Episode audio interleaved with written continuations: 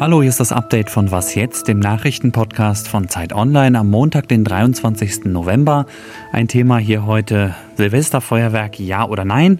Und es geht um weitere Fortschritte bei der Suche nach einem Corona-Impfstoff. Mein Name ist Moses Fendel, herzlich willkommen, schön, dass Sie dabei sind. Redaktionsschluss für diesen Podcast ist 16 Uhr.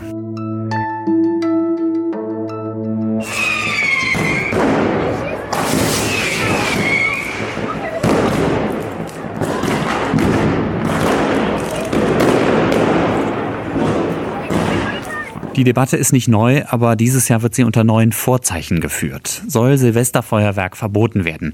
Sie winken jetzt möglicherweise schon genervt ab. Das Thema erinnert mich ein bisschen an die Debatte um eine Wiedereinführung der Wehrpflicht. Die kommt ja auch zuverlässig wieder, sozusagen ein Klassiker des Sommerlochs.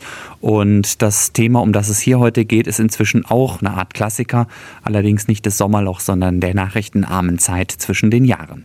Was ist dieses Mal anders? Ein wichtiges Argument, das Verbot würde die Krankenhäuser entlasten, weil sich weniger Menschen beim unsachgemäßen Umgang mit Böllern und Raketen verletzen würden. Wer einmal in einer Großstadt wie Berlin oder Köln Silvester gefeiert hat in den letzten Jahren, der weiß, wovon ich rede. Außerdem würden sich wahrscheinlich weniger Leute draußen versammeln und das Virus verbreiten. Weitere Argumente gegen das Böllern sind die hohe Feinstaubbelastung, die Lärmbelastung für Menschen und Tiere und dass nach Silvester immer tonnenweise Müll auf den Straßen und Feldern rumliegt. Jetzt ein paar Gegenargumente. Einmal haben wir die Freiheit mündiger Bürgerinnen und Bürger, die selbst entscheiden wollen, ob und wie viel sie böllern. Dann der Umsatz der Feuerwerkskörperindustrie und vielleicht auch die befreiende, reinigende, kathartische Wirkung eines Feuerwerks, mit dem wir dieses scheinbar endlose Horrorjahr 2020 endlich in Rente schicken wollen. Die Mehrheit der Bevölkerung findet übrigens ein Feuerwerksverbot in Pandemiezeiten richtig. Zumindest ist das bei einer Umfrage des Meinungsforschungsinstituts YouGov rausgekommen. Demnach würden 64 Prozent der Menschen in Deutschland das Verbot unterstützen. Diese Feuerwerksdebatte ist übrigens Teil von Überlegungen der Bundesländer, die aktuell geltenden Corona-Maßnahmen zu verlängern und teilweise zu verschärfen. Gestern Abend ist ein Papier dazu öffentlich geworden. Bisher galten die Maßnahmen ja nur für diesen Monat. Und was machen wir eigentlich, wenn der November vorbei ist? Der momentane Teil-Lockdown soll offenbar mindestens bis zum 20. Dezember verlängert werden. Über Weihnachten soll es dann aber Lockerungen geben. Übermorgen wissen wir mehr, dann treffen sich nämlich die Chefinnen und Chefs der Länder wieder.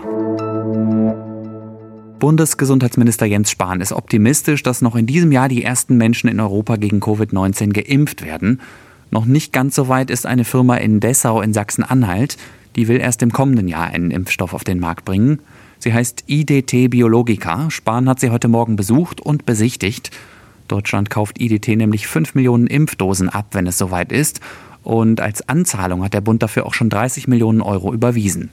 IDT ist nach CureVac und BioNTech schon die dritte deutsche Firma, die nah dran ist am ersehnten Impfstoff. Das macht mich als Bundesminister für Gesundheit hier in Deutschland schon auch stolz, dass wir hier in Deutschland drei Unternehmen haben, die mit die ersten sind auf der Welt, die so schnell wie nie zuvor bei einem neuen Virus eben mithelfen, einen Impfstoff und damit auch eine Lösung für den Umgang mit diesem Virus zu finden. Seit heute Morgen gibt es eine weitere Nachricht, die Hoffnung macht. Mit dem britisch-schwedischen Pharmakonzern AstraZeneca hat die nächste Firma positive Zahlen über ihre Impfstoffforschung präsentiert. Das Unternehmen sagt, dass sein Impfstoff mit ungefähr 70-prozentiger Wahrscheinlichkeit verhindert, sich mit Covid-19 anzustecken. Die Luft in Europa ist in den letzten Jahren deutlich sauberer geworden. Das steht im neuesten Bericht der Europäischen Umweltagentur EEA. Die Behörde sagt, dass zwischen 2009 und 2018 jedes Jahr knapp 60.000 Menschen weniger vorzeitig wegen Feinstaub gestorben sind. Das ist die gute Nachricht.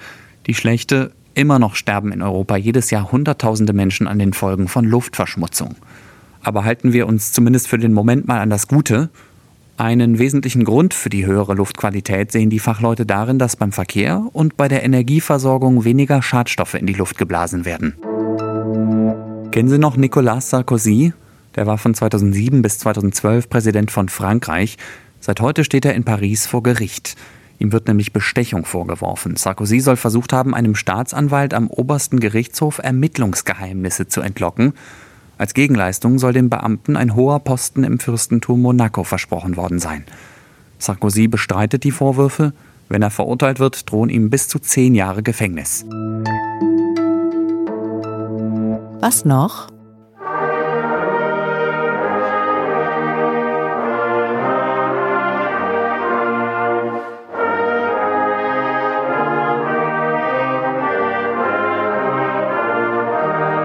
Macht hoch die Tür, die Tor macht weit. Wer auch immer dieses Kirchenlied komponiert hat, hat wahrscheinlich nicht an eine Pandemie, an Abstandsregeln und ans Lüften gedacht.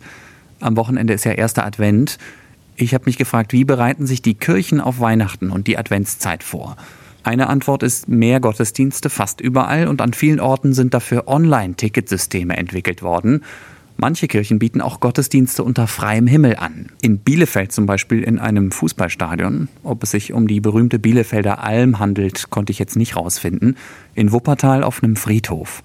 Originell finde ich auch die Idee eines Hamburger Pastors, der im Talar auf sein Lastenfahrrad steigen und Weihnachten zu den Menschen bringen will. Freundinnen und Freunde des gepflegten Wortwitzes aufgepasst, die Aktion heißt Klingelbells und auch der Chor der Gemeinde beteiligt sich dran. Die Sängerinnen und Sänger wollen sich als Rentiere verkleiden und den Pastor begleiten. Dann noch was Nettes aus Hessen. Dort sollen Krippen auf Traktoranhängern durch die Straßen gefahren werden und für kurze Stops anhalten. Alles Dinge, die Hoffnung machen, finde ich. Es gibt ja schon erste Unkenrufe, wonach es das härteste Weihnachtsfest der Nachkriegsgeschichte wird.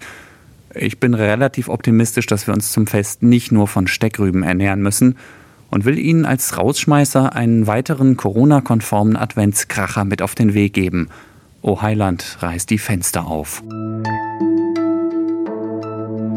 Das war das Update von Was jetzt am Montagnachmittag. Schreiben Sie mir gerne an wasjetzt.zeit.de. Mich interessiert zum Beispiel Ihre Meinung zum Thema Silvesterfeuerwerk. Wir sind dann morgen früh wieder für Sie da. Ich heiße Moses Fendel. Machen Sie es gut.